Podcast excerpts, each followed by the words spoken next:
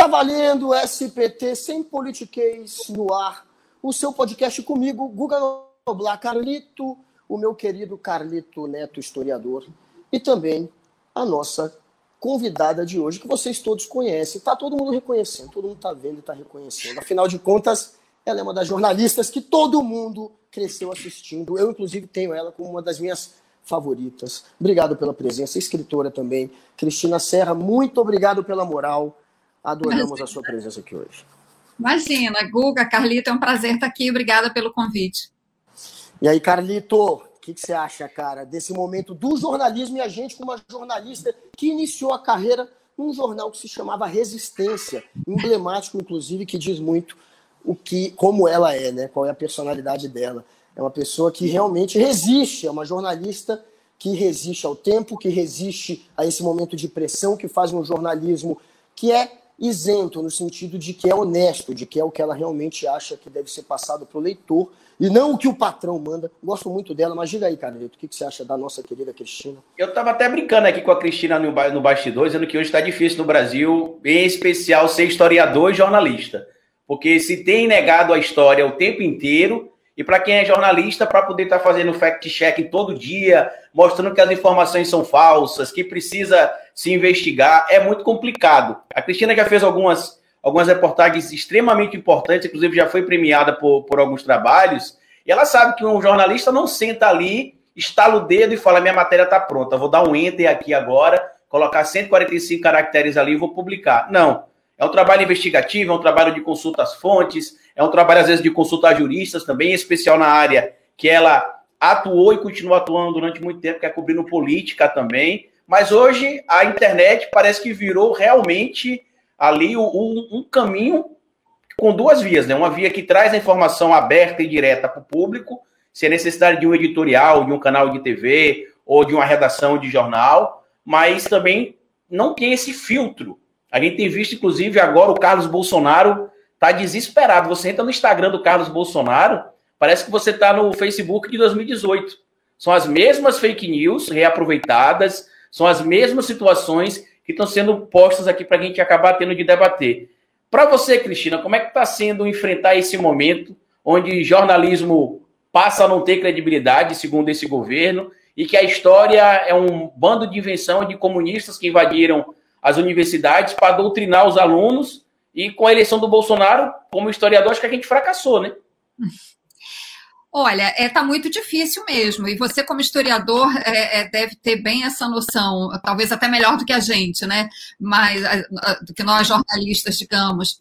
É, porque o historiador, enfim, né, ele, ele estuda é, é, tudo que já passou e consegue muitas vezes fazer essa comparação e ver, eu imagino, né? É, eu, eu sou, eu, eu devo confessar aqui, Carlito, que eu sou uma historiadora frustrada, tá? Eu me formei, eu me formei em jornalismo, eu cheguei a entrar no curso de história, mas aí eu já trabalhava como jornalista e eu não conseguia concluir, porque com a vida de jornalista, né, muito agitada, não tem horário, viaja muito, eu não consegui terminar o curso e acabei abandonando. Então eu tenho essa, essa frustração. É, mas eu, justamente quando eu fui estudar história, era porque eu queria desenvolver essa capacidade de, de olhar a coisa em perspectiva, sabe? De uma maneira mais ampla, comparar né, com outros períodos. Enfim, eu não sou uma historiadora profissional, mas leio muito, me interesso muito, é, é, sobretudo pela história do Brasil, história contemporânea, né? História o, século XX, eu acho que foi muito decisivo na história do Brasil. E quando você olha a história do Brasil com essa perspectiva, você vê que, na verdade, nunca foi fácil. Né? A direita no Brasil sempre foi muito forte, muito poderosa. Né? A, a, a história do Brasil é cheia de golpes. Né? A, a República é fundada por, por meio de um, de um golpe militar. Então, assim, fácil nunca foi. Agora, claro, está mais difícil, porque agora você tem uma guerra digital, uma guerra tecnológica, né? Na eleição de 2018, a gente teve a prova disso. E isso vai acontecer novamente em 2022. Aliás, você acabou de mencionar que o Instagram do Carlos Bolsonaro, você olha e parece que estamos em 2018. É porque 2022 já começou. Com a entrada em cena do Lula, né, a eleição já começou. É, é, é, fato, isso a gente vai ter que conviver com isso e só vai piorar daqui para frente. Ou só vai piorar no seguinte sentido: o Bolsonaro tende a, a radicalizar cada vez mais, né, os exércitos digitais, ou melhor dizendo, as milícias digitais dele, vão radicalizar cada vez mais e é, partidos de oposição, instituições e nós, jornalistas, vamos ter que conviver com isso, sabendo desse grau de dificuldade, mas, enfim, sem esmorecer, porque é isso mesmo, né? A vida é luta e, e esse momento exige muito mais de nós, né, do que recentemente, do que, enfim, pelo menos é, é, é, essa situação vem se agravando desde o golpe de 2016 é, mas, enfim, como eu disse, a gente não pode esmorecer e tem que ter muita calma, muito equilíbrio, muita ponderação para saber usar o nosso discernimento como jornalistas e tentar contribuir de alguma forma com a população, enfim, quem nos acompanha, quem lê, né? É, eu acho que é essa a nossa contribuição. Desculpa, eu acabei me empolgando, acho que eu falei demais. Não, pode ficar ah, tranquilo. A convidada ou convidado aqui são as estrelas do podcast. A gente aqui tá só para meio que, que mediar, né, Guga Noblar, aqui o claro. papo, mas pode Inclusive, eu achei muito. Olha só, que a, a Cristina acabou de se referir ao impeachment como golpe. São poucos analistas que, pelo menos publicamente, é, relatam essa, essa, essa história como golpe, né? Eu também acho que foi um golpe, enfim, e também falo isso publicamente, mas você acha que por se posicionar dessa maneira tão sincera, isso te, pode te prejudicar? também. O Levinsky e o Ziblatt também, viu, Guga? Se você ler como as democracias morrem, eles narram lá mais ou menos o que aconteceu aqui no Brasil através de um golpe institucional. Né? Eles também concordam com, a, com, a, com, com o nosso ponto de vista de que foi golpe também no como as democracias morrem.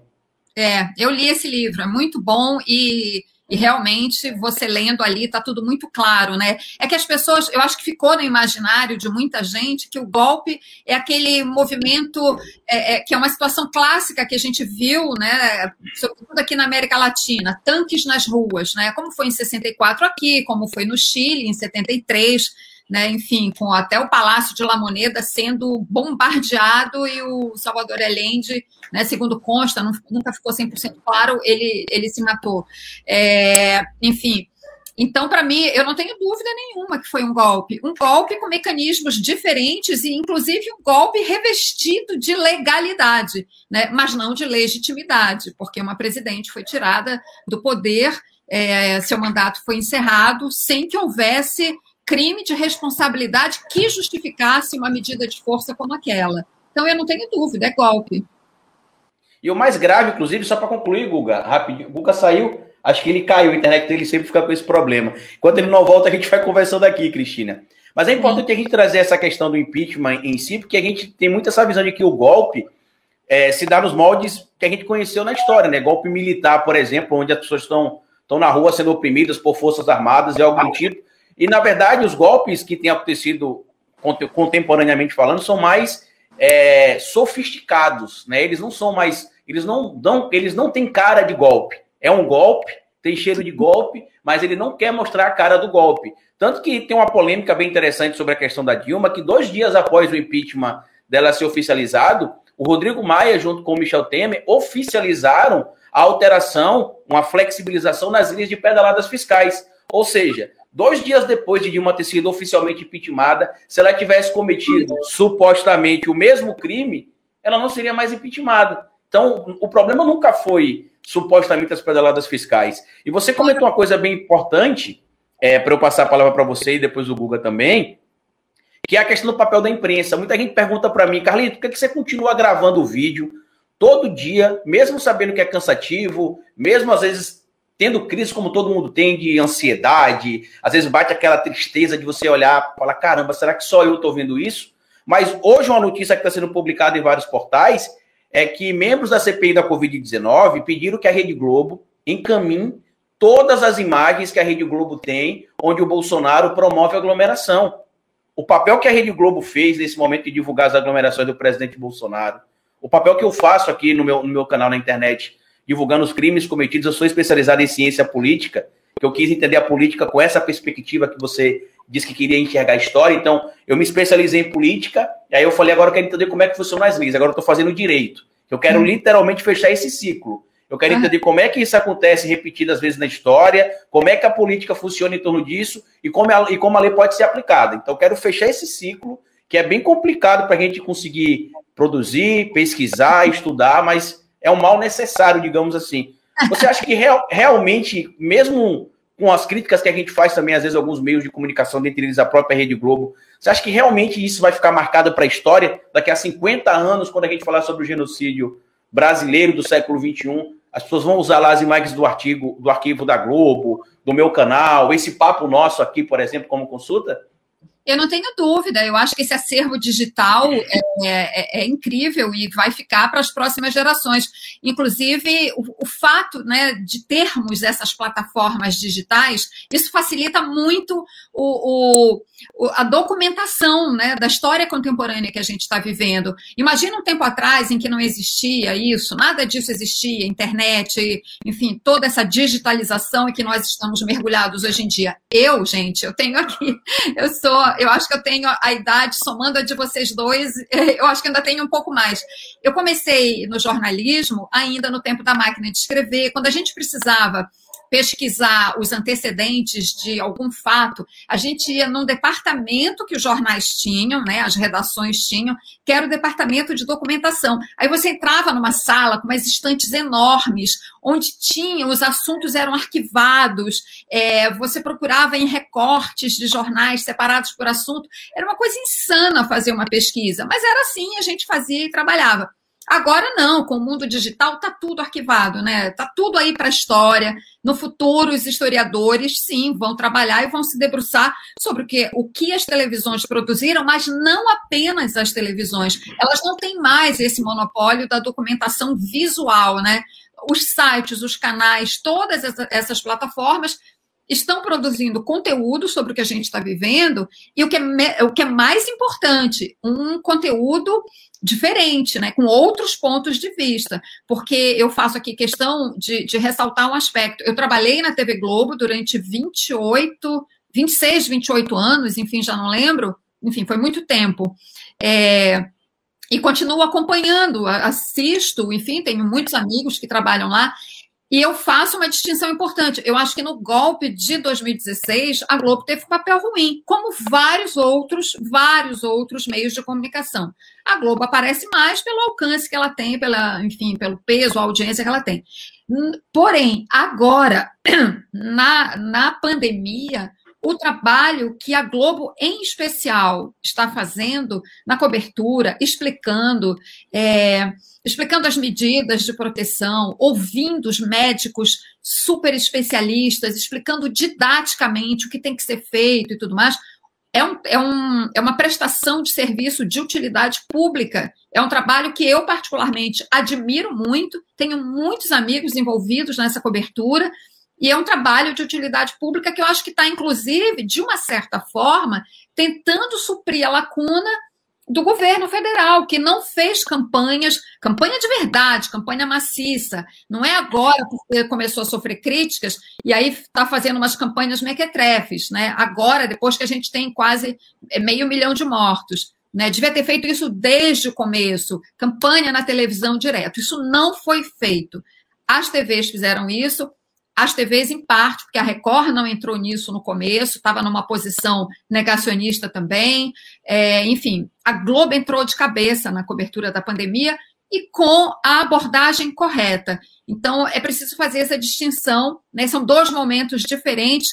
E eu, eu, eu falo isso assim com muita tranquilidade, porque tenho todos esses anos já de profissão, não trabalhei só na Globo, como vocês mencionaram, eu comecei trabalhando no Resistência, é, enfim, passei pelo Jornal do Brasil, pela Veja, e sei que os meios de comunicação, é, eles não são é, um monobloco, né? Eles têm fissuras por onde o jornalismo atua, tem brechas por onde o jornalismo atua, né? Os jornalistas, né? Que compreendem o seu papel e sabem que o nosso papel sempre é forçar os limites e, e tentar dar a nossa contribuição. Então, eu vejo isso, eu, eu acho importante fazer essa distinção, se vocês me permitem elaborar um pouco sobre essas questões. Eu concordo com você, Guga. Eu não sei se você viu, é, segunda-feira teve uma polêmica que o, o Trali no jornal. Que o Trali, ele, ele, acho que a Globo deixa o Trali fazer o que ele quer, porque o Trali, o Trali trabalha do nascer do, do dia até ali a zero hora, praticamente. Você olha na Globo, tá o Trali, você olha na, na, na, na, na Globo News, tá o Trali, e na segunda-feira ele divulgou o abaixo assinado, Cristina, E ele falou, né, que algumas personalidades assinaram abaixo assinado e no final ele falou, inclusive este que vos fala. E ele falou isso durante a programação, para você ver, é, linkando o que você falou aí, que realmente faz um sentido. A gente está vendo que apesar de a Globo ter tido um papel determinante lá em 2016, a gente vê agora, por exemplo, a atuação jornalística imprescindível da Globo, em especial nessa questão que envolve a pandemia da Covid-19 e os possíveis crimes cometidos pelo Bolsonaro. Mas enfim, Guga Noblar, falei demais. Não, é, você sofreu já algum tipo de retaliação dentro do jornalismo por ser uma pessoa assim tão transparente que chama o impeachment de golpe? Você, porque a gente sabe que no jornalismo são poucos os que põem a cara a tapa e realmente apontam o impeachment como golpe, até porque a grande mídia ela embarcou, pelo menos naquele momento, nessa tese de que não, de que não era golpe. Enfim, é, essa, esse seu posicionamento traz algum tipo de prejuízo também? Traz, mas nada nada que, que me atinja diretamente. É, é importante fazer aqui uma, uma, uma contextualização. É, no golpe, eu já não estava mais na cobertura de política. Eu ainda estava na Globo, mas eu já tinha vindo para o Rio. Eu vim para o Rio em final de 2014, começo de 2015, porque naquele momento eu vim por, por uma série de razões, entre elas motivos pessoais. É, mas naquele momento também eu já estava querendo fazer um redirecionamento na carreira e estava querendo me concentrar na cobertura de temas ambientais. Então eu não cobri o golpe. É, e também foi um período em que eu estava, é, eu já estava escrevendo o livro sobre o, o, desastre da barragem lá em Mariana, então eu tirei uns períodos de licença e tal, alternados, então passava uns meses, depois saía, enfim, foi um momento em que eu estava muito focada no livro.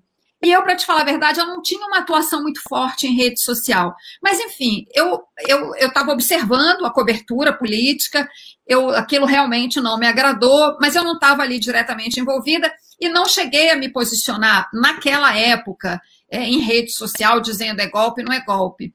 É, quando eu saí da Globo, aí, evidentemente, eu não tinha mais nenhum tipo de preocupação: será que posso, até onde eu posso falar ou não? Porque eu acho que tem o seguinte: é, é importante, como jornalista, a gente fazer aqui uma, uma pontuação. O repórter, quando ele está numa empresa trabalhando, ele precisa ter acesso às fontes. Eu acho que repórteres, que, o, o pessoal que está na linha de frente, eu, eu, pelo menos, adotei essa postura quando eu ainda trabalhava como repórter. Acho que não tem que se posicionar, porque você se expõe diretamente o tempo todo, o dia todo, e você vai, se você se posiciona em algum momento, você vai se deparar com uma fonte que vai dizer assim: olha, eu não gosto da sua postura, eu não vou conversar com você. O, o repórter sem fonte não consegue trabalhar. Isso é uma coisa. Outra coisa bem diferente é quem está na posição que eu estou hoje. Eu sou colunista de opinião. Então, agora, não só eu posso, como eu devo dar a minha opinião, desde que bem fundamentada. É como o Carlito falou no começo. Eu não sento aqui, escrevo qualquer coisa que vem na minha cabeça, sabe? Assim, ah, hoje eu vou falar mal de fulano. Não, não é assim que funciona o colunismo de opinião tudo que você escreve tem que estar fundamentado. Eu faço pesquisa, eu às vezes eu tenho dúvidas, eu telefono para ter certeza de uma informação, eu converso com pessoas, mantive esse hábito de conversar com algumas fontes, né, para entender, de, às vezes, assim, aqui do Rio, né, eu, eu tenho receio de estar um pouco longe, então eu, eu converso com quem está ali mais próximo de Brasília. Mas, enfim, eu agora posso e devo dar a minha opinião. Então, é, voltando à sua pergunta, eu passei, depois que eu, então, eu estava fora da TV, eu não precisava mais ter esse contato diário com fontes na posição de repórter, e aí sim eu passei a me manifestar claramente, e lógico, isso né, tem o, o é, do jeito que vai e volta, né? Claro que eu sofro ataques de vez em quando em rede social, dependendo da coluna que eu escrevo na Folha, por exemplo, eu escrevo, eu escrevo terças e sábados eu já sei, dependendo do tema que eu falo, eu já sei que lá vem bomba. Aí eu nem entro em rede social, sobretudo no Instagram. Eu não tenho Twitter, eu entrei, mas saí, porque eu acho que é um faroeste. Melhor coisa que você fez. É, eu não estou afim de, de lidar com esse faroeste do Twitter. Tem um monte de gente que fala, entra, não sei o quê. Não, tô fora. Mas eles, é, o meu Instagram não tem como eles comentarem. O Instagram não, o Facebook. Aí eles me atacam no Instagram. E eu também tenho uma fanpage no Facebook. E aí eles entram na fanpage. Então eu já sei. Aí eu nem olho, deixo, deixo, que, deixo que alguns dias é, é, passem para a coisa acalmar. Então, é esse tipo de transtorno, sim, causa, mas isso não chega a atrapalhar, enfim, o, o meu trabalho. Aproveitando, Carlito, que a Cristina citou agora o Twitter, tem uma galera que está assistindo pelo Twitter, como sempre, a audiência do Periscope está sendo maior. Então, migrem para o YouTube, a gente precisa de vocês no YouTube. Assistam pelo YouTube, que a gente precisa fazer o canal crescer no YouTube, galera. Venham para o YouTube, mas legal também por estarem no Periscope. Mudem migrem para o YouTube. E se quiser deixar pergunta, faz o quê, Guga? É... Snapchat, ele sempre me zoa. É... é Caraca, filho. Sabe aquele negócio que você muda Superchat. Né? Superchat, é mais fácil. Superchat. É o Superchat, galera. É. Superchat, Junta o Superchat com o Superman, que você vai conseguir o Superchat. você vai conseguir resolver esse problema. Não consigo, não consigo decorar o Superchat, galera. Enfim. É, agora, a gente sabe que você estava falando esses dias sobre a família Pazu, a família Pazuello. Eles são barra pesadas. Pazuello tem interesses econômicos, é por isso que ele está com o rabinho preso é, junto ao Bolsonaro, junto ao governo? Olha, eu acho que esse personagem Pazuello ele precisa ser melhor investigado. E assim, eu lamento, eu não sei porquê, não sei se foi falta de, de, recursos. A gente sabe que hoje as redações estão muito enxutas, mas assim, enfim, acho difícil entender por que, que esse personagem, estando durante dez meses no cargo público mais importante do Brasil, depois do presidente, obviamente, por que, que ele não foi devidamente investigado?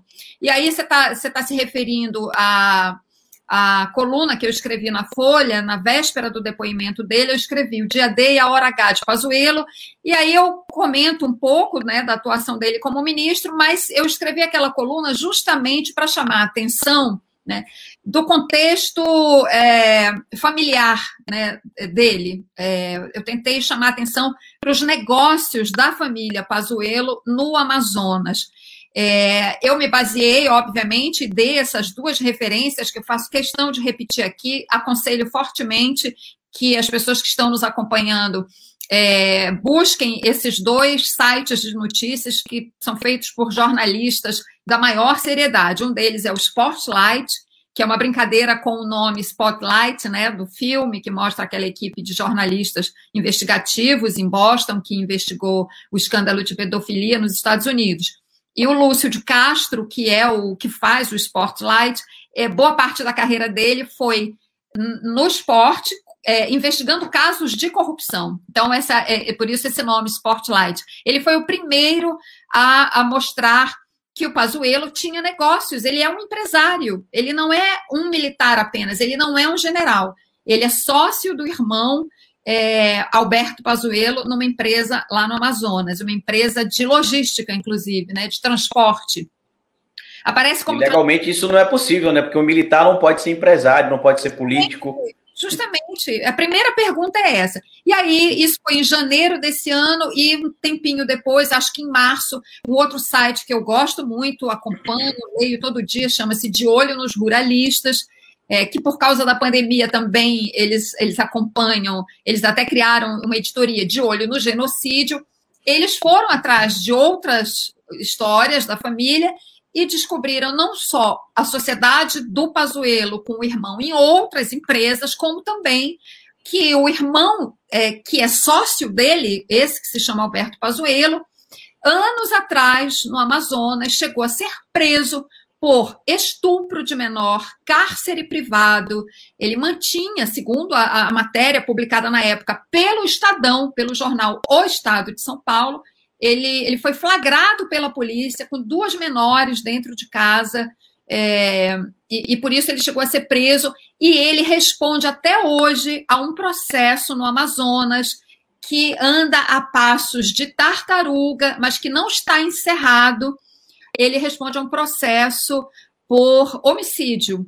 E, e, e ele também é acusado de participação em um grupo de extermínio chamado Afirma.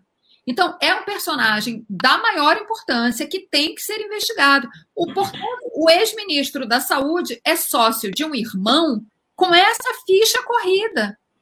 Como é que isso, como é que não se informa isso para o público brasileiro? Então, por isso que eu, usando aquele espaço muito pequeno, que é a coluna, eu lancei, pelo menos, dei algumas informações básicas ali, e a, a partir até da coluna eu vi que vários sites começaram a, a repostar as matérias completas do Spotlight e do De Olho nos Ruralistas. Então, mas enfim, é, é, esse trabalho de formiguinha que a gente faz, né? Eu gosto muito desses sites independentes, eu assino, é, enfim, divulgo sempre que eu posso, porque eu acho que eles fazem um trabalho muito importante que a grande imprensa, enfim, seja lá por que razão for, é, muitas vezes não consegue fazer. Mas, às vezes, isso já aconteceu, eu já vi a grande imprensa correndo atrás da história dada por algum desses sites em algum momento. Então, vale a pena divulgar o trabalho dessa galera. É importante você falar sobre essa investigação, é, Cristina, porque eu não sei se você lembra no ano passado um caso que envolvia uma senhora chamada Dona Lúcia Abrantes. Ela era médica lá em Tianguá, no Ceará, só que ela era natural de Souza, na Paraíba, e vários portais, é, inclusive o Metrópolis, por exemplo, e outros portais começaram a compartilhar que ela era uma médica negacionista, que era bolsonarista que tinha morrido de Covid-19, que defendia carreatas, algumas coisas, né? Eu não sou jornalista, mas como é, historiador, lendo o livro, inclusive, do Mark Bloch, né, Apologia à História, o ofício do historiador, eu entendi o que é que o historiador faz, como é que ele analisa as fontes, como é que ele separa fontes neutras, como é que ele consegue chegar à interpretação dos fatos. E aí, hoje, as fontes que eu tenho para poder investigar algumas notícias é a própria rede social. Uhum. E eu simplesmente fui na rede social dessa senhora, a dona Lúcia Abrantes. Quando eu cliquei na rede social, eu percebi um ambiente completamente antagônico. As duas primeiras postagens, dava para perceber que eram postagens onde ela tentava fazer ironias com relação às carreatas pró-Bolsonaro e as negativas da vacina da Covid-19, mas pelo que eu entendi, como ela era uma senhora de um pouco mais idade, não muito familiarizada com as ironias da internet, eu consegui perceber que ela tentou ser irônica, mas não foi muito clara. Uhum. Só que uhum. quando eu fui descendo a timeline dela, especialmente no Facebook, eu comecei a encontrar postagens dela parabenizando o Lula, postagens dela com relação à filiação ao PT. Eu falei, peraí, não é possível que ninguém checou isso. E aí, Cristina, contra tudo e contra todos, o Guga Noblar lembra disso. Na época, todo mundo postou que ela era bolsonarista. Eu falei, não, ela não é bolsonarista. Quem postou isso não fez a checagem das informações. Eu entrei em contato com alguns sites, ignoraram a minha informação, não quiseram. No outro dia, a família dela entrou em contato comigo agradecendo o vídeo. Eu comecei a receber provas, prints em grupos do WhatsApp da família, onde ela tinha fotos dela fazendo máscara para distribuir em Tianguá, mostrando que ela trabalhava na linha de frente da Covid-19, mostrando ela fazendo campanha para Haddad em 2018, por exemplo. Tem até um trecho específico do grupo da família que é bem interessante, que ela repreende o irmão que vai a uma feira local. Ela fala, não vá à feira porque a Covid está matando. Pois e aí, é. a partir dessa reportagem, a Mary Claire fez uma, uma entrevista com a família, mas ninguém me atribuiu o crédito. Uma TV da Paraíba chamada TV Correio, se não me engano, que é uma afiliada da Rede Recolar, fez uma matéria sobre isso, pouca gente sabe. Compartilhou meu vídeo lá dizendo que eu fui o único. Ele me chama de jornalista, mas eu não sou jornalista, né? Que ah. compartilhou a informação correta. E às mas vezes esse trabalho de checagem. Pode, pode falar, Cristina. A Marie Claire não deu crédito para você? Não deu crédito para mim. Eles chamaram algumas pessoas da família replicaram a minha, a minha informação do vídeo por integral e ouviram a parte da família também, mas não me, me atribuíram crédito. Mas eu fico tranquilo com isso, porque a família sabe que eu fiz o meu trabalho, e eu sei que eu fiz o meu trabalho. Pouco me importou ali se a Mericlé deu ou não deu crédito. E eu, e eu procurei alguns canais, amigos, eu alguns dei, portais, inclusive, disso. Você. Eu te dei, eu joguei não, nas minhas redes, eu dei crédito. Mas você, você me deu depois que eu mas... falei. Não, você me deu na hora que saiu a notícia que eu falei, Guga, eu descobri que isso e isso é falso.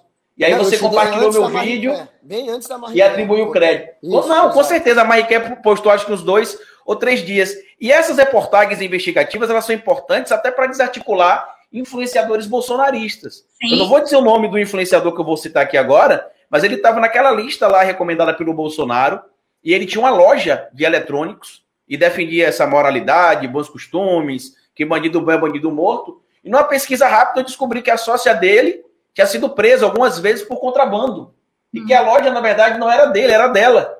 Uhum. E aí eu fiz um vídeo e falei, ué, como é que é? Você disse que a loja é sua e a loja é em nome dela? E você disse que só quer próximo de você pessoas honestas. Ela foi presa algumas vezes por contrabando. Uhum. Misteriosamente falando, Cristina, no outro dia o site saiu do ar e até hoje não voltou. Então, assim, é um trabalho de formiguinha, é, é um trabalho que cansa muito, porque para você conseguir fazer algumas matérias, você demora meses Sim. O Guga mas... Noblar passou um ano comigo com a matéria sobre. Pode falar.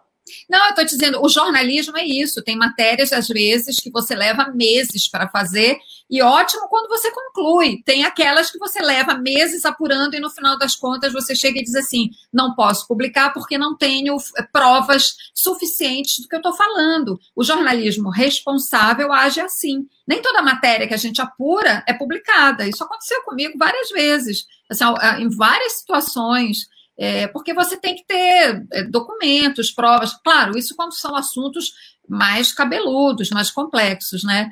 É, mas é isso. Agora, isso que você está falando, eu acho muito importante, porque é isso mesmo. A rede social hoje em dia, ela é uma fonte muito importante de informação. Você encontra muita informação ali, muita. E foi o que você fez. Você não é, pode não ser jornalista de formação, mas isso é um trabalho de apuração jornalística, ou minimamente falando de checagem jornalística, né? Que é uma parte importante do trabalho jornalístico. Checar, rechecar, né? Para ter certeza daquilo que você está dizendo.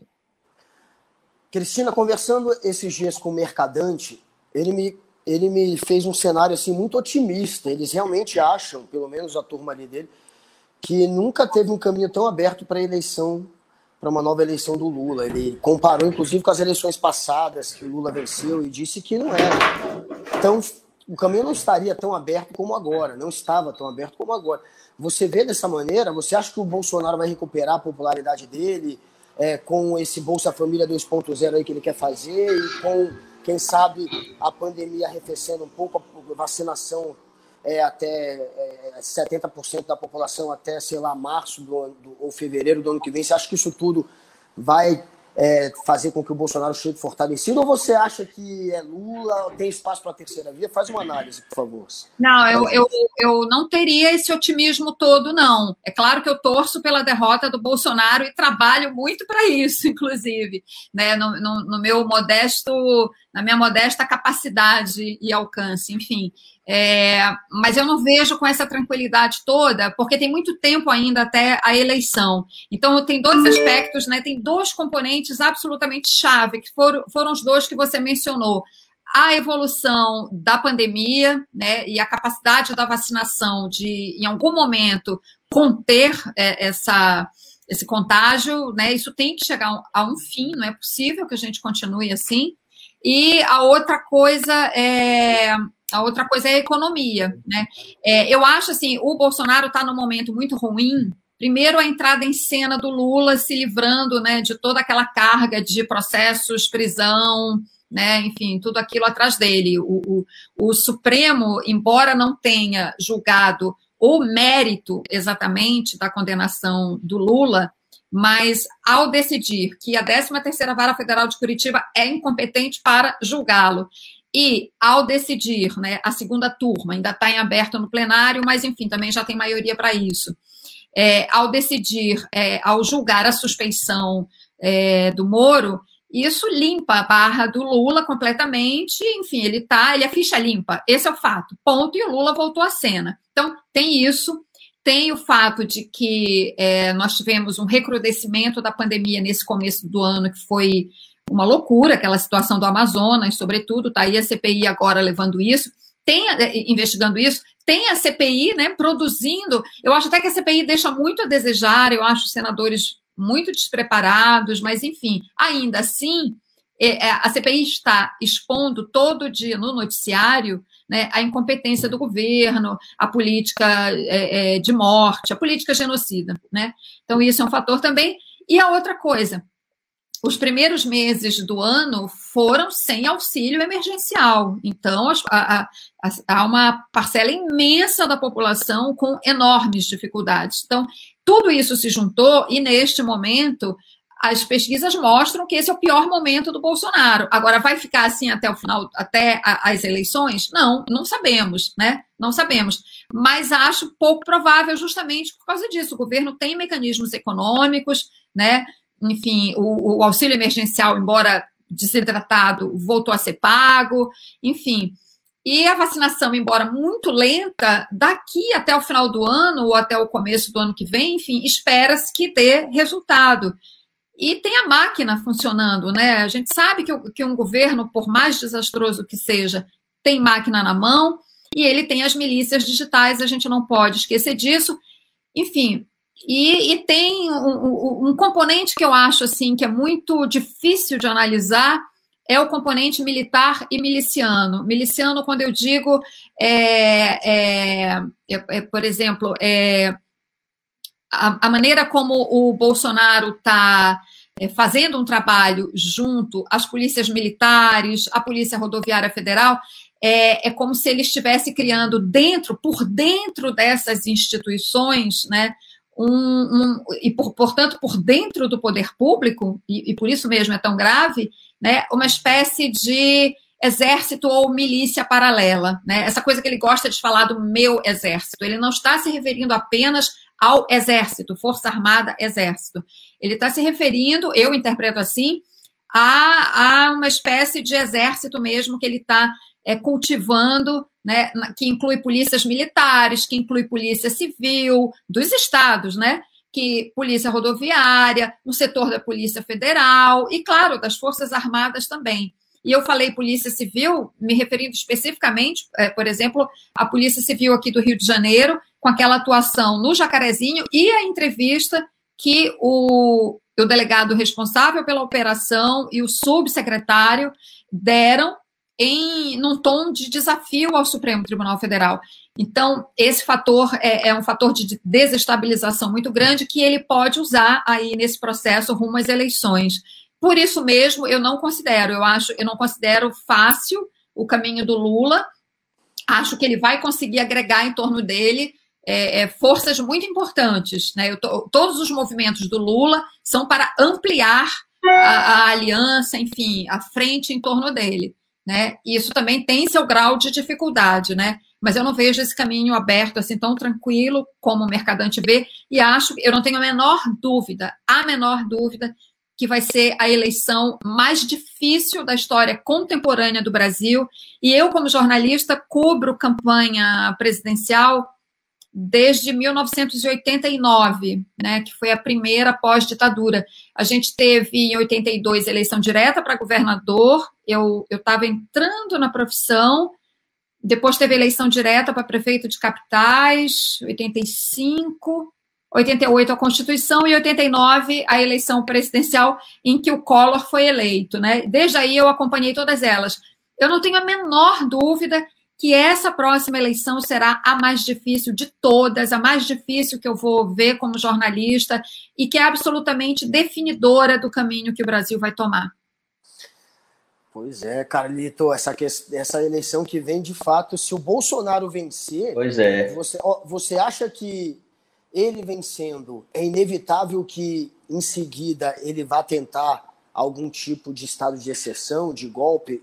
Que ele, na verdade, já está tentando há muito tempo, já está ensaiando há muito tempo, mas não tem força para isso. Agora, e o estado de exceção a gente já está vivendo, viu, Guga? Desde 2016. Já está, já está tá vivendo em algum grau. E você, mas você acha que ele vencendo uma eleição a coisa fica mais explícita? Porque aí sim ele vai ter mais quatro anos, quem sabe, para consolidar essas tentativas que ele tem de avançar aí sobre os outros poderes? É, aí abriu a porteira do inferno, né? Se ele se reeleger, realmente, se o Brasil, se as urnas, né? Se ele for reeleito democraticamente pelas urnas, isso fortalece ele de uma maneira que é até difícil imaginar o que ele será capaz de fazer, né? Tendo esse suporte, tendo essa reafirmação de que a sociedade brasileira fez essa escolha, a pior escolha, né?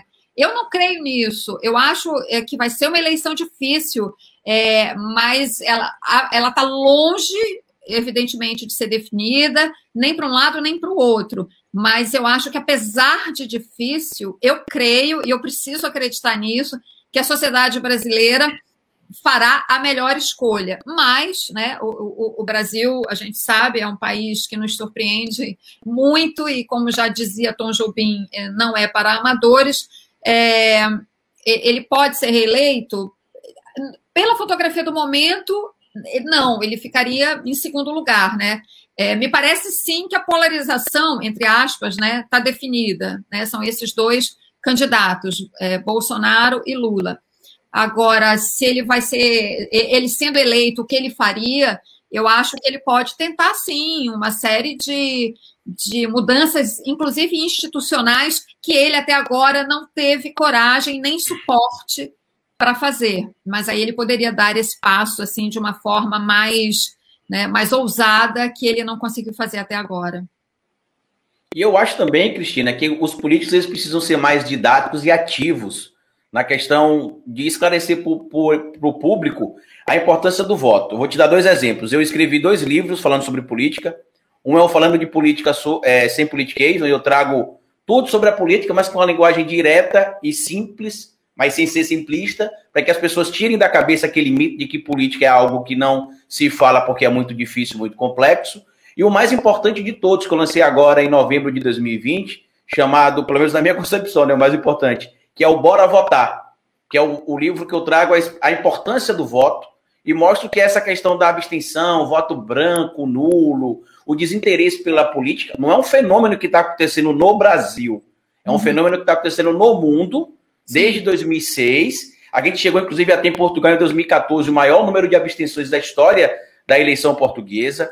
Em 2018, a gente teve 31 milhões de brasileiros que não foram votar em ninguém no segundo turno e 11 milhões que votaram branco ou nulo, ou seja, 43 milhões de brasileiros, entre Haddad e Bolsonaro, preferiram se isentar. Né? A gente pode usar esse termo. Não escolher nenhum e nem escolher outro, deixar o destino seguir. Eu acho que esse trabalho dos políticos de esclarecer a importância do voto para o eleitor é importante, e no meu livro eu cito o caso, o caso empírico da Stacey Abrams, lá na Geórgia, que ela diretamente foi responsável por cadastrar 800 mil novos eleitores, que fizeram a diferença na derrota do Trump na Geórgia, por exemplo.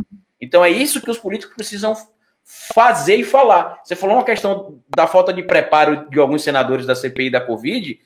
Eu acho que, na verdade, o nosso cenário político ele é muito pouco preparado. Os políticos que ocupam cadeiras você vê político confundindo toque, é, toque, é, é, estado de defesa com estado de sítio, Concordo. defendendo a ideia. Concordo Oi? 100%. Concordo 100% com você. Políticos assim, despreparados, tecnicamente falando, inclusive, né? Sobre, a, sobre os quais eles deveriam ter domínio. Concordo. Desculpa. E assim, são conteúdos básicos, né? Não são coisas complexas. Por exemplo, o deputado Kim Kataguiri deu uma entrevista alguns meses atrás falando que ele tem medo de o Bolsonaro um dia decretar o estado de sítio, grampear todo mundo e depois o Congresso ir lá e votar para voltar atrás, para retroceder. Só que o estado de sítio não pode ser decretado por livre e espontânea vontade do presidente da República. Ele só pode ser decretado com autorização do Congresso. O estado de defesa, sim, pode ser decretado sem autorização do Congresso, mas o Congresso pode reverter depois. E você vê que eles não entendem. Agora, a defesa, por exemplo, do voto impresso é ridículo. É uma cláusula pétrea, está na Constituição, artigo 60, parágrafo 4 inciso 2 O voto será direto, secreto, periódico e universal. Então não pode ser alterado. Você que acompanhou, indo para esse lado do Carlito, você que acompanhou a política e viu todas essas mudanças, da velha política para a chamada nova política, que é o que o Carlito está agora abordando um pouco. Você, você acha que caiu muito a qualidade? Falta. Antigamente eles eram mais bem preparados. É um pouco. É, essa, é isso que parece, né? Você eu acho que antes a gente não sabiam que, que sabia que eles eram tão ruins, sabe? Não, antes, agora, é, agora é, é, Essa, essa é uma questão é, difícil de responder, mas eu te diria assim: eu, eu acompanhei de uma certa forma o processo constituinte. Foi em 1986, 80, não, 87, 88, né? A Constituição, Isso. a Constituição foi promulgada em outubro de 88. Eu, eu trabalhava ainda aqui no Rio, mas eu ia a Brasília, enfim. É, e, e, naquela época acabei convivendo muito com políticos que foram muito importantes na formulação da Constituição.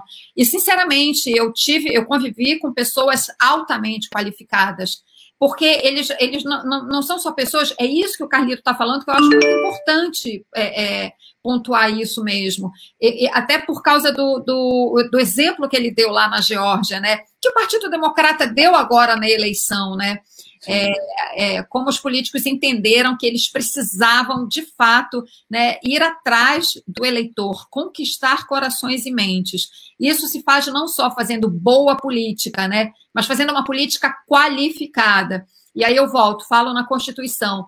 É, nós tínhamos, sim, políticos muito bem qualificados, e eu, eu, particularmente, eu sei que a Constituição brasileira sofre muitas críticas, mas eu, particularmente, que já tive que fazer tanta matéria e consultar a Constituição é, é para fazer determinadas matérias, eu gosto da nossa Constituição, do nosso. É, é, eu gosto dos princípios que ela, que ela que ela aponta, né, que ela tem e, e, os comandos que ela dá, os comandos, que é isso que um texto constitucional tem que fazer. Então, sim, ela é muito detalhada e tal, ela deixou muita coisa para regulamentação, mas, enfim, ela também resulta de um, de um processo que foi um, um, consenso possível naquele momento. Bom, então eu estou comparando, eu estou fazendo é, essa contextualização para comparar essa geração que eu conheci, que foi quando eu comecei a cobrir política de fato, com essa geração atual de políticos. Né? Eu acho, sim, que esse Congresso que nós temos hoje é o de pior qualidade que nós já tivemos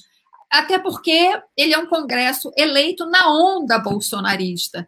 Então, é, muitos políticos, entre aspas, foram eleitos é, fazendo campanha contra a política, né? tentando desqualificar a política. E eles foram eleitos com esse discurso e acreditando mesmo nisso. E é isso, eles agem assim no parlamento, né? tentando passar um trator, não entendem que política no parlamento é conversa, é diálogo, é construção de consensos possíveis. Esse pessoal que foi eleito nessa onda, né, na direita, esse pessoal da direita extrema, da, uh, os extremistas de direita, e mesmo muitos outros políticos que, digamos assim, não são extremistas, mas são, né, fazem parte ali daquele bolo que, que dá esse apoio, a, a, aquele saco de gatos que dá apoio ao, ao, ao Bolsonaro no, no, no Congresso, é uma gente muito despreparada, assim, muito, muito desqualificada. Eu acho o nosso Congresso atual muito ruim, em que pese você ter pessoas ali muito sérias, enfim, tem, mas são, eu, eu claramente são a minoria nesse momento. Uma coisa que eu esqueci de mencionar, gente, eu, eu não quero deixar de mencionar, na resposta ao Guga, quando você perguntou o que, que o Bolsonaro pode fazer se for reeleito e tal, e o cenário da eleição, eu, eu não queria deixar de mencionar o seguinte, e, e, aliás, isso se casa com uma coisa que o Carlito mencionou, por isso que eu estou querendo falar disso, quero juntar essas duas pontas. Essa eleição no ano que vem, é, a gente, a gente que eu falo é porque, enfim, eu estou tão envolvida com esse, com esse assunto, embora eu não seja, né, não sou candidata a nada. É, a gente cidadão que eu estou falando, e os partidos, e os candidatos ao Congresso, os candidatos a presidente, enfim, do setor progressista, né, que eu acredito que no segundo turno talvez seja formada a frente em torno do Lula. No primeiro, eu acho que né, cada um vai ali com seu projeto, mas enfim. Essa parcela da sociedade que, né, que quer o, o Brasil, que não é o do, o do Bolsonaro, ela tem que entender que é preciso conquistar corações e mentes, sabe? É, é, o caso da Geórgia que você mencionou, que fez toda a diferença, né? ainda mais lá naquele sistema deles de, de, de voto de delegados, enfim. É. É, a gente precisa conquistar o eleitor que não quer nenhuma coisa nem outra, que não está nem aí, o isentão, entendeu? É, o cara que tem até na véspera, nos, nas semanas antes da eleição, ele se liga, mas ele passa um tempão sem acompanhar a política, sabe? A gente tem que ir atrás dessas pessoas, a gente tem que conversar com essas pessoas, né? E porque eu acho, e aí, aí sim eu volto para a pergunta do, do Guga, é, que o, o, que vai decidir essa eleição é para onde vai o centro, com quem que o centro vai caminhar e com quem que parte é, e, e qual a opção que parte da direita vai fazer, né? A, a, enfim, a, a, direita tem um espectro muito amplo, né? Ela vai simplesmente da centro-direita, falando assim, grosso modo, até essa extrema-direita violenta encarnada no Bolsonaro. Resta saber para onde essa direita, entre aspas, aí, civilizada, vai. Se ela for com o Bolsonaro, toda como ela foi, e, e, parte do centro, a disputa vai ficar muito difícil. Eu acho que o, o, um desafio do campo progressista é, além de tentar trazer esses corações e mentes que estão por aí é, soltos, né, a esmo, né, além de conseguir formar uma frente ampla do campo progressista, ela tem que trazer setores do centro e, e, de uma direita moderada também que não concorda com esse extremismo. É um desafio gigante. Isso é coisa para gente grande, né? Para estadistas. E é esse o desafio que a gente tem à frente. Mas não está se construindo isso, Cristina? Não parece que está se construindo uma aliança, uma de força centro, centro-direita em torno hoje do antibolsonarismo que está representado a priori pelo, pelo Lula. É, enfim, quem tiver no segundo turno de uma próxima eleição contra o Bolsonaro não vai acabar juntando todas essas forças, não é isso que está aparecendo, que está se construindo. E isso não seria talvez até mais importante do que a questão econômica? É, nos Estados Unidos não foi isso também que decidiu? Isso, você acha que isso foi, foi, foi decisivo lá também? a, a, união de forças, inclusive de republicanos e, enfim, independentes que se uniram é, a, a, em torno de Biden. Enfim, que, Sim, com certeza. Né? Lá você teve empresários também. É, republicanos que não apoiaram o, o Trump. Você teve o Partido Democrata com Biden, que é um homem de perfil conciliador, né, e com uma experiência no parlamento muito importante numa hora como essa, né, que sabe é, agregar as pessoas. E você teve a esquerda do Partido Democrata, encarnada no Bernie Sanders, que veio para o Biden e veio com tudo, né? Com apoio explícito, participando da convenção, falando claramente que apoiava o Biden. Não é aquele apoio envergonhado, tipo assim, ah, só tem tu, vai tu mesmo, entende? O apoio, você decidiu que você vai apoiar, você tem que mergulhar. E foi o que o Bernie Sanders e, e e o, o, esse setor mais à esquerda do Partido Democrata fez. Então, sim, eu concordo com você que nós temos sinais que apontam para a formação dessa frente ampla. E eu acho que o sinal mais, mais eloquente disso foi a foto do Lula e do Fernando Henrique. Obviamente, não quer dizer que, e o próprio Fernando Henrique deixou isso claro, que ele vota no Lula se não tiver outro candidato, a tal terceira via, né? que eu costumo dizer que a terceira via é que nem a pedra filosofal dos alquimistas, sabe? Que ficavam fazendo aquelas poções, aquelas, aquelas misturas para encontrar a pedra filosofal e não encontravam. É, me parece que está claro no Brasil já, né? São dois candidatos principais. Acho, acho difícil, não é impossível, mas muito difícil ter o, o tal candidato aí da terceira via. E aí, nesse caso, sim, pelo que você falou, é, como você falou, e, e eu acho que esse essa, esse posicionamento do Fernando, do Fernando Henrique indicaria isso, a, essa formação né, de uma. E não é, mas não é uma aliança né, de partidos, não é negociação por participação do governo lá na frente. Não, é dizer, olha, entre o Bolsonaro e o Lula, eu vou de Lula. E isso não é pouca coisa. O Fernando Henrique, né, sabendo quem ele representa, os setores que ele representa e que ele é capaz de quebrar resistências para o nome do Lula, não é pouca coisa aquela fotografia. Então, sim, se a coisa seguir por aí, eu acho que o caminho seria esse, no segundo turno, né? Eu acho que aquela imagem do Lula, até gravei um vídeo sobre isso, Cristina, porque o gabinete do ódio bolsonarista entrou em polvorosa, né? Que eles tentam empurrar o tempo todo o PSDB para a esquerda, basicamente por causa do nome do partido. Como Sim. se somente a nomenclatura servisse de, de, de elemento para igualar um partido à esquerda ou à direita. Se fosse assim, o PSL, que inclusive sempre esteve do lado do PT, e com o próprio estatuto do partido sendo progressista, o candidato do Bolsonaro, que inclusive, anota o que eu estou dizendo, no futuro a gente vai ter o nazismo de esquerda e o bolsonarismo de esquerda também, viu? Porque como o PSL é um partido que teve alianças com a esquerda até 2016, quando forem recontar a história do Bolsonaro, tentarão fazer o que fazem com o Hitler. Mas eu acho que esse encontro do Fernando Henrique Cardoso, para mim, simboliza categoricamente uma coisa: a democracia.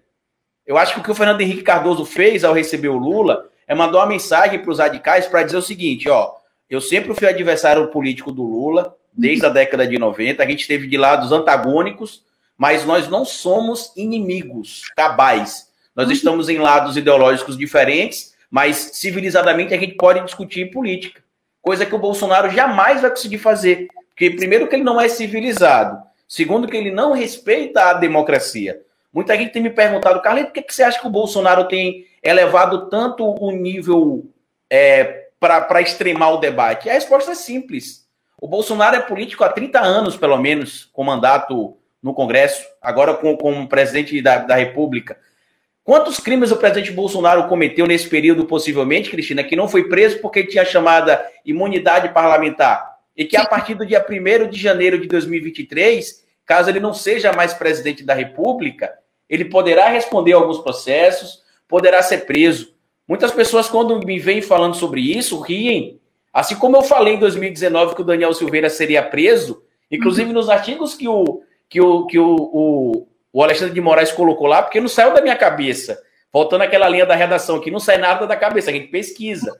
Eu vi uma entrevista do ministro Aires Brito, muito importante, dizendo que as pessoas que estavam defendendo artigo 142, inclusive os deputados e outros políticos, poderiam ser enquadrados na Lei de Segurança Nacional ou no artigo 5 inciso 44 da Constituição. E ele lembrou uma coisa que os deputados parece que esqueceram nenhum direito é absoluto. Até o nosso direito à vida, que está lá categorizado na Constituição, ele pode ser cessado em caso de guerra declarada. Então não é eu sou deputado, eu posso tudo, eu faço tudo. O Daniel Silveira provou que não. A gente viu no caso do Daniel Silveira que não é bem assim. Você acha que, que esse risco da terceira via pode acabar revelando, é evidente que não outro Bolsonaro, porque em 2018 a terceira via seria o Bolsonaro, não queriam nem tucanos e nem petralhas. Essa era esse era a dicotomia que se criava. A alternativa aos tucanos e aos petralhas era o Bolsonaro. Você acha que a gente pode ter uma nova decepção política, evidentemente que dadas as separações com o Bolsonaro, porque eu acho que a gente não vai ter tão cedo alguém como o Bolsonaro, e espero que nunca mais tenha, mas a história é cíclica, infelizmente. É, você acha que a gente pode ter o risco de produzir alguém tão ruim, pelo menos na questão política, quanto? Eu acho que dificilmente a gente vai conseguir, a gente que eu falo a política brasileira, eu acho que dificilmente a política brasileira vai produzir alguém pior do que o Bolsonaro. É muito difícil. Não consigo imaginar o que, que pode ser pior que o Bolsonaro, né?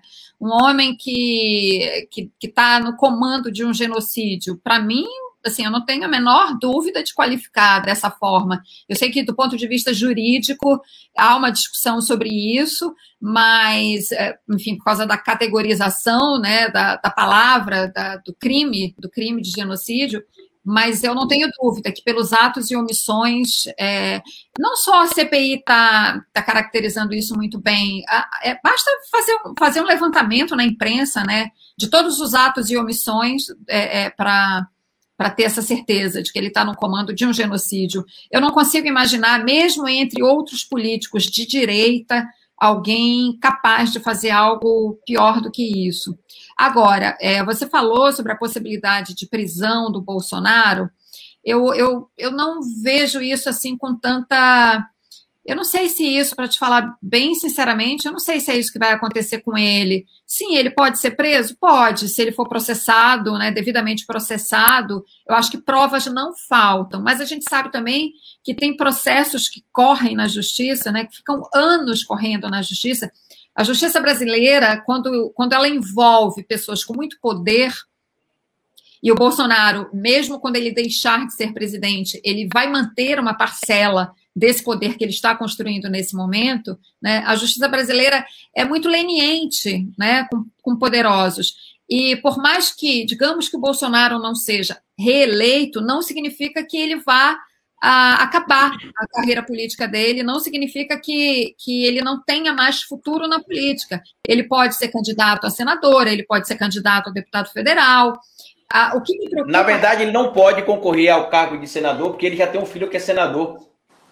Não, eu sei. O que ele só pode concorrer aos mesmos cargos, eles todos, na verdade, né? Pode até ser que é senador, não, mas ele tem outras opções, ele pode ser candidato uhum. a senador. O que eu estou dizendo e o que eu quero dizer com isso é que é, me preocupa muito mais, muito mais do que o que vai acontecer com o Bolsonaro, me preocupa saber o que vai acontecer com o bolsonarismo, né?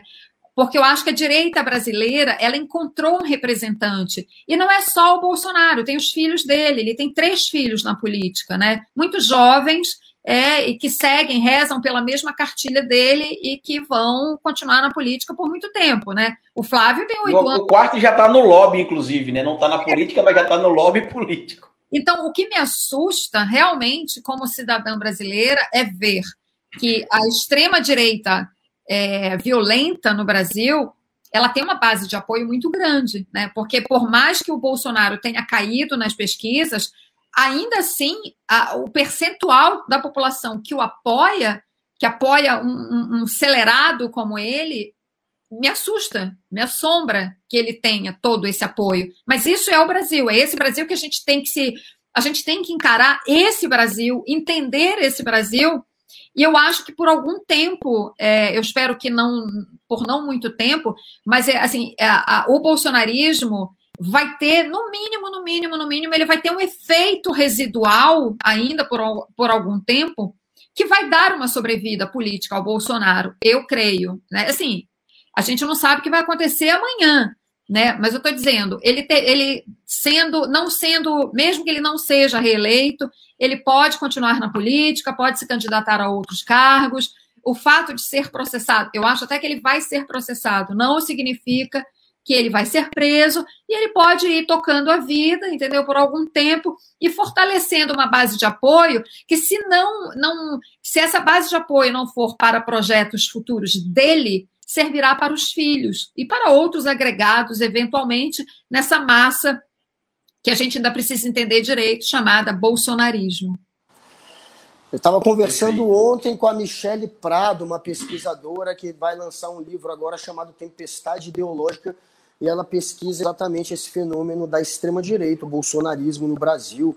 É, enfim, ela também acha que vai durar, mesmo com a derrota dele. Agora, a questão é: se ele for preso, se ele realmente é, se desmontarem a, a, o futuro político dele, é, tornando um ficha suja, ou ele indo para a cadeia, ou os filhos, enfim, isso talvez pudesse enfraquecê-lo a ponto de dividir, quem sabe, a extrema-direita, mas eu acho que a extrema-direita permanecerá unida é, junto ao Bolsonaro, sim. É uma eu força acho. que é uma força que, que saiu do armário meio que pela quarta vez na história. Eu estava explicando, né? É a quarta vez que a extrema direita aparece. Mas enfim, é, estamos chegando na reta final, uma hora já de live.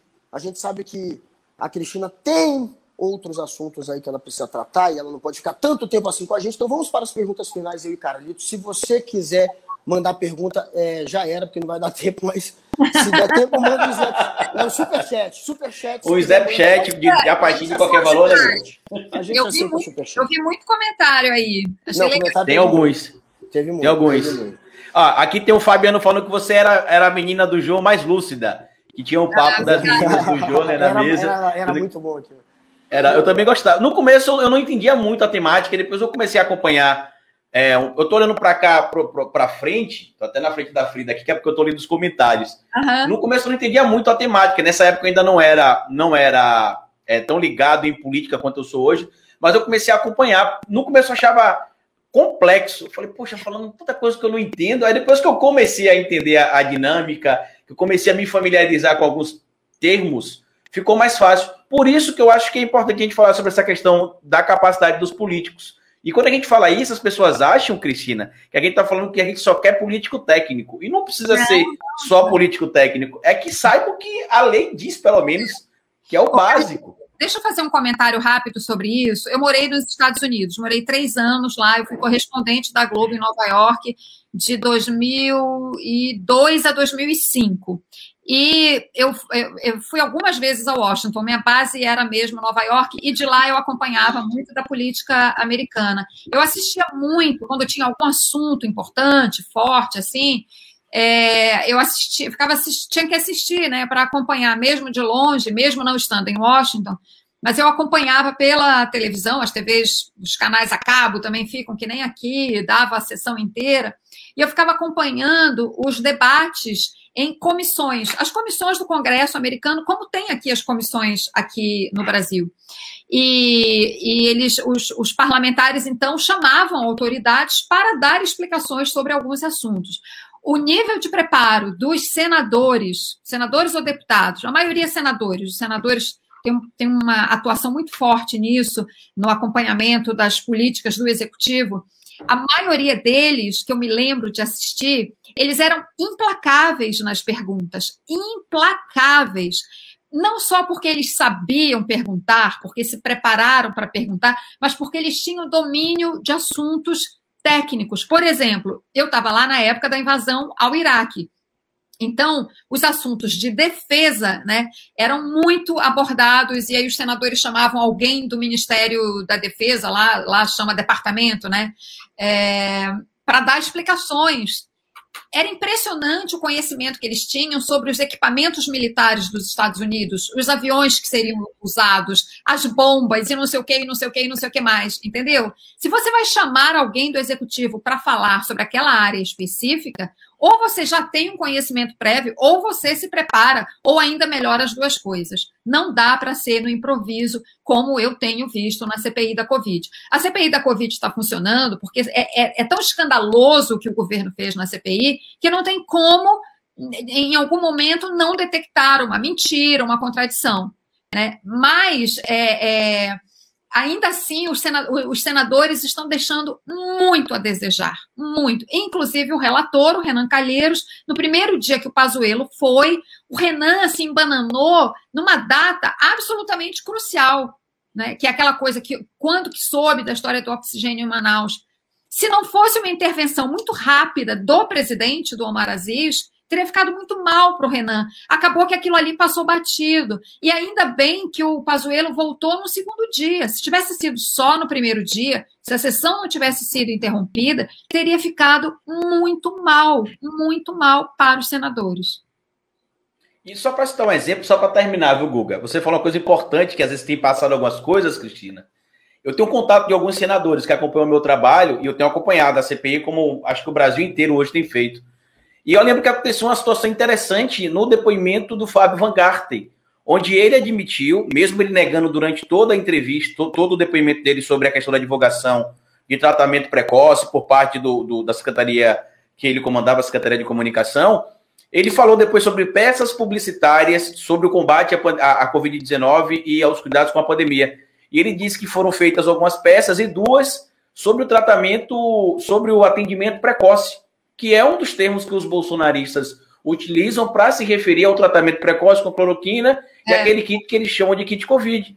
Uhum. E eu esperei, passou um minuto, dois, três, dez, quinze minutos. Eu falei: nenhum senador vai perguntar. Ele admitiu agora que teve duas peças. Uhum. Aí eu mandei na hora para o senador que eu tenho contato. Falei: senador, pergunta isso aqui. Ele admitiu no minuto tal da CPI. Esse senador não estava, inclusive, porque não faz parte da CPI como membro, mas ele, ele ia falar. E ele voltou e ele foi incisivo. O senhor admitiu aqui. Ele falou: não, não admiti. Ele falou: admitiu sim, o senhor acabou de falar que tinham duas peças. Então, assim, são coisas cruciais que é. eu, que sou público, estou ouvindo. Como é que o senador que está ali para isso é. deixa passar batida? Em especial o relator, como bem você falou. Mas, enfim.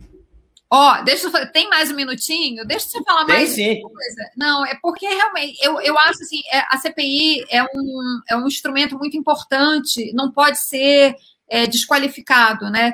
Então, é muito importante, sim, digamos assim, a gente dar o nosso puxãozinho de orelha, né? Se alguém puder levar esse comentário, ou você leva os comentários aos senadores, enfim. É, uma outra coisa que eu tenho visto, os senadores chegam lá e fazem aquelas.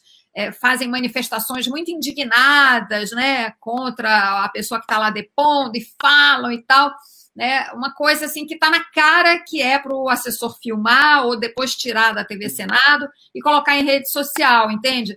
E não se dão sequer ao trabalho de fazer uma pergunta. Sinceramente, eu tô, eu, eu tô assistindo às sessões, eu acho o seguinte: você não tem pergunta para fazer? Então dá os teus 15 minutos para outro senador que tenha perguntas a fazer sabe? Não é legal, não é bonito um senador chegar lá, manifestar indignação ah, não tenho pergunta para fazer. Numa boa, indignados estamos nós, nós cidadãos estamos indignados. Vocês, senadores, têm trabalho duro a fazer. Eu estou falando isso porque eu vi Cátia Abreu fez isso, a Simone Tebet fez isso, o Humberto Costa fez isso. Não, isso não é, não é certo. O senador está ali para perguntar. Façam o seu trabalho eu queria deixar aqui registrada a minha indignação com eles. É isso. E o Tasso Gereissati ontem fez isso. Não sei se você viu, Cristina. Ele falou: eu abro mão é, de parte do meu tempo para o senador Otto, que é especialista, e ele vai fazer. Inclusive, eu acho que de todos os, os senadores, o que mais colocou alguém na parede foi o Otto ontem, quando ele falou sobre as vacinas. Que não tem. A, e, fe, e, fez a, a doutora admitir, né? É, o Otto está indo bem.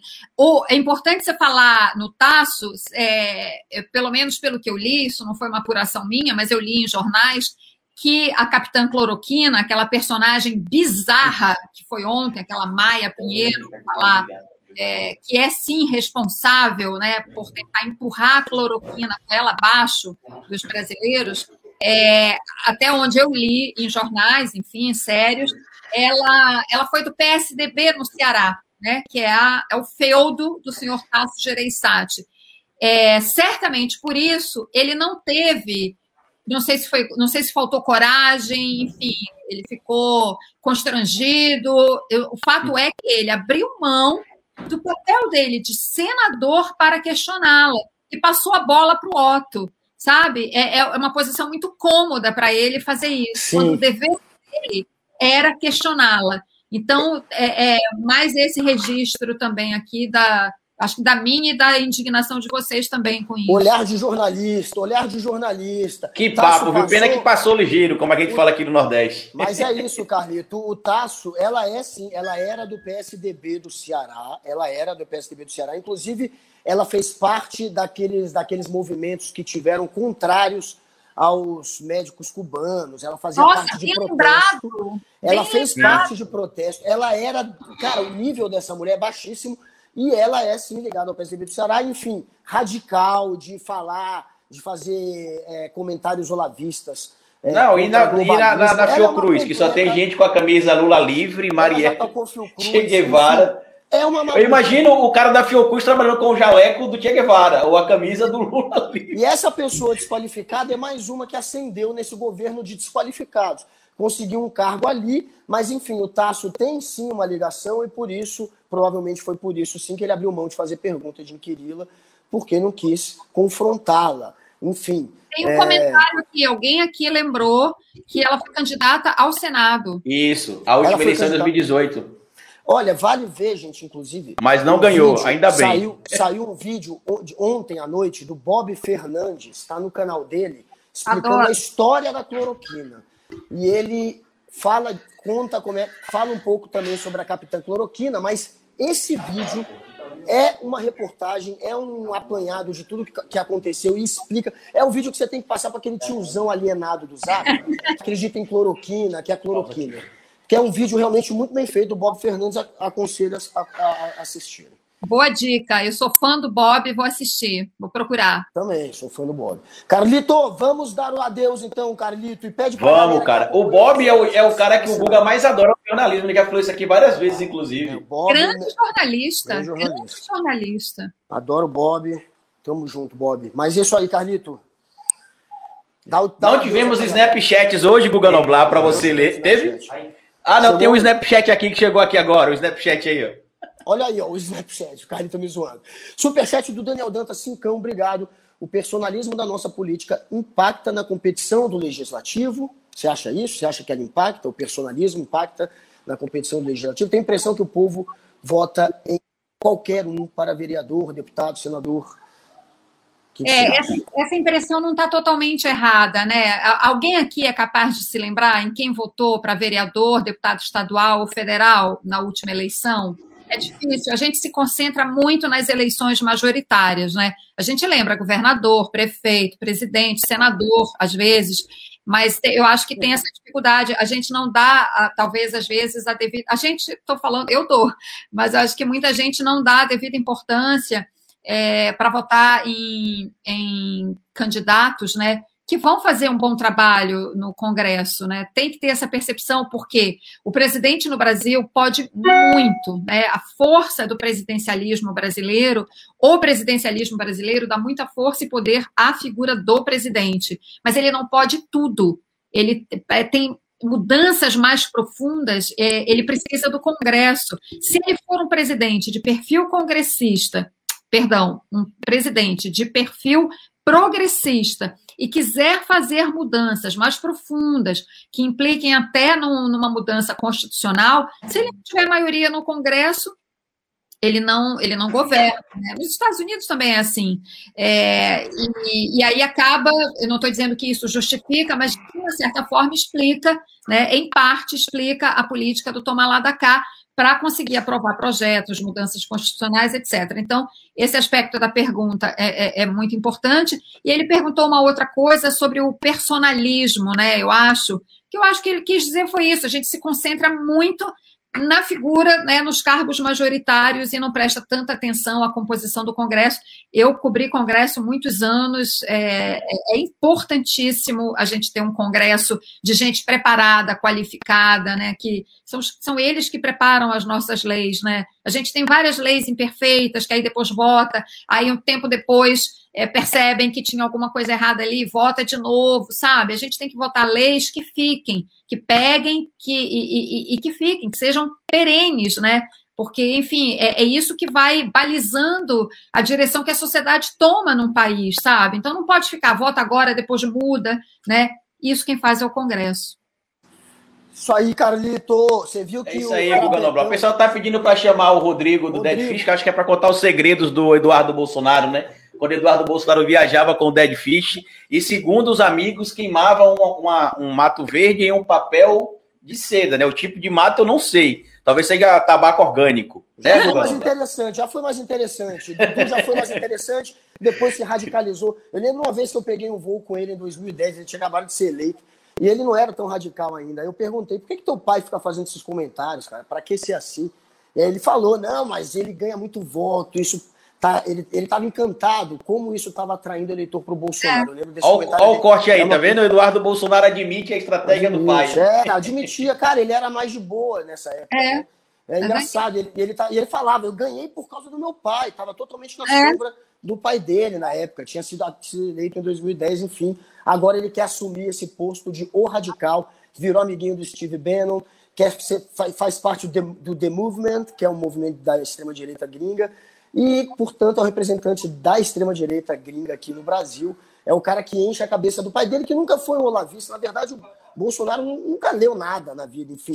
Mas ele precisava de uma ideologia para tentar atrair um grupo ali em torno dele. Nem os discursos ele lê antes, Guga, que ele, é um gagueja na hora de ler é um o discurso. Ele é um oportunista, ele não sabia de nada, e ele embarcou nessa, nessas teses do olavismo da extrema-direita, que é um copinho da direita gringa, a eleição, a gente chocou o ovo da serpente um pouco, mas a gente sempre tratou ele como, como um fascistoide que ele é. A gente sempre mostrou que ele é um fascistoide. A gente foi o primeiro programa a confrontá-lo como Sim. ele de fato é.